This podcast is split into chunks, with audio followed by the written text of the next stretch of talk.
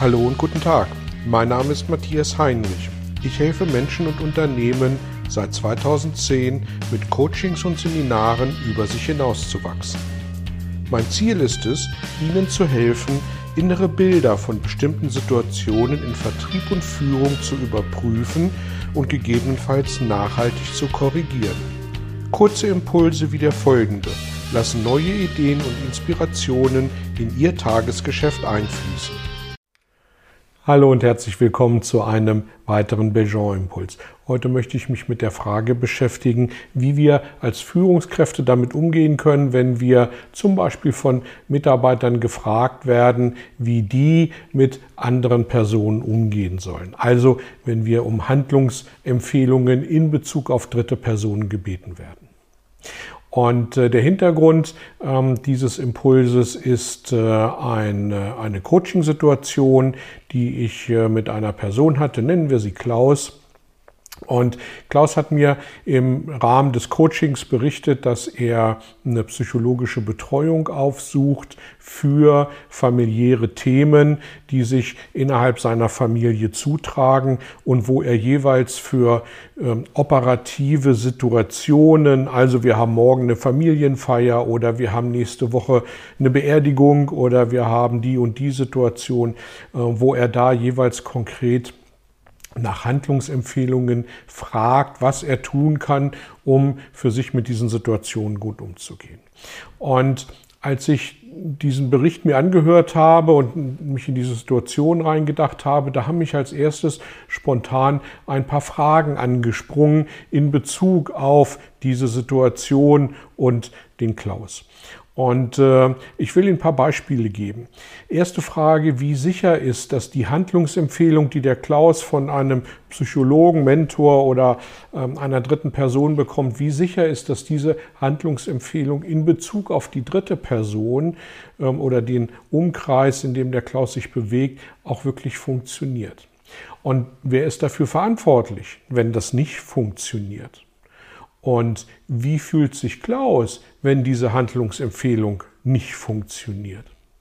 Und wie viele operative Themen, wie viele Familienfeiern, wie viele Zusammenkünfte, Telefonate, wie auch immer, sind notwendig, um eine generelle Veränderung in der Beziehung zu erreichen?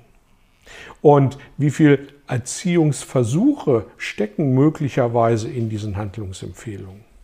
Und das hat mich zu dem Ergebnis geführt, weil ich auf all diese Fragen keine wirklich vernünftigen Antworten gefunden hat, ähm, zu dem Ergebnis geführt, dass Handlungsempfehlungen in Bezug auf dritte Personen nicht wirklich hilfreich sind, weil die Verantwortung darf damit und dafür quasi auf diese dritte Person übertragen werden.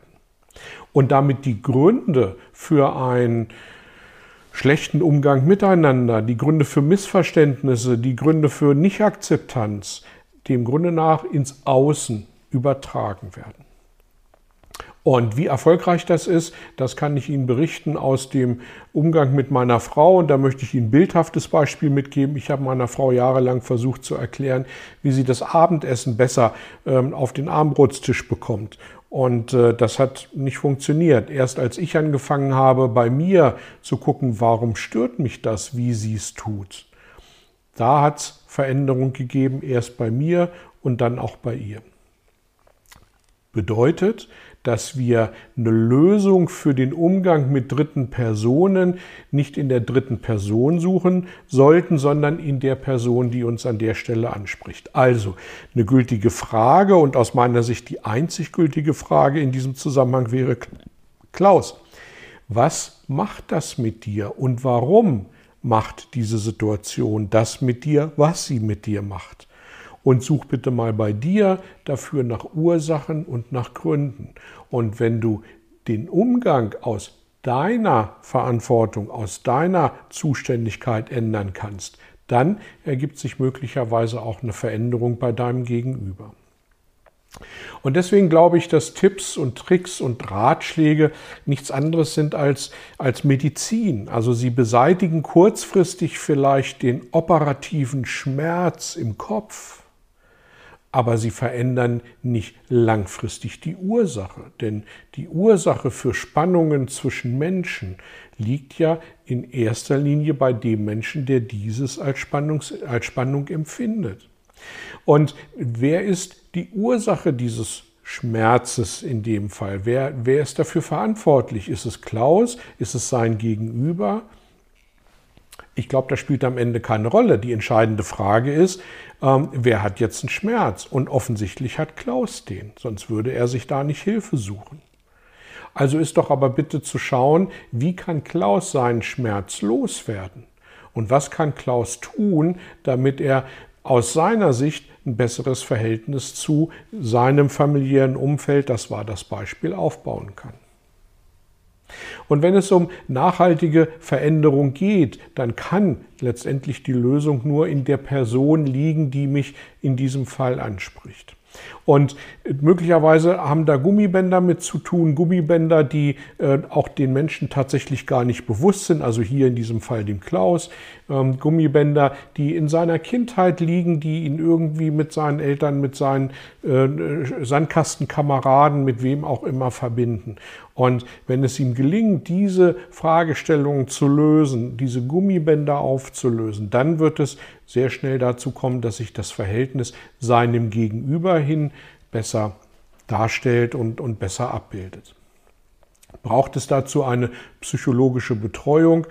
Ich glaube, oder eine psychologische Ausbildung, ähm, ich glaube, dass äh, wenn ein empathischer und wertschätzender Umgang gegeben ist, ist das schon mal eine gesunde Grundlage dafür, dass Menschen gut miteinander umgehen und gute Empfehlungen geben. Aber nicht Empfehlungen in Bezug auf Dritte, sondern eben Empfehlungen in Bezug auf die Person, die mich anspricht und um Hilfe fragt.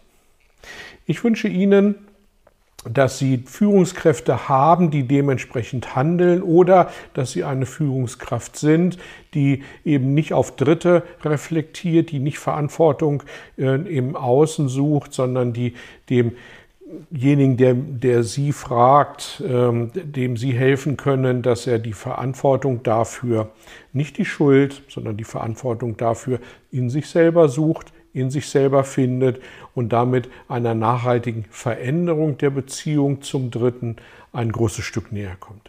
Viel Erfolg dabei, weiterhin eine gute Zeit und bis zum nächsten Mal. Dankeschön. Vielen Dank für Ihr Interesse an meiner Arbeit und an meiner Vorgehensweise.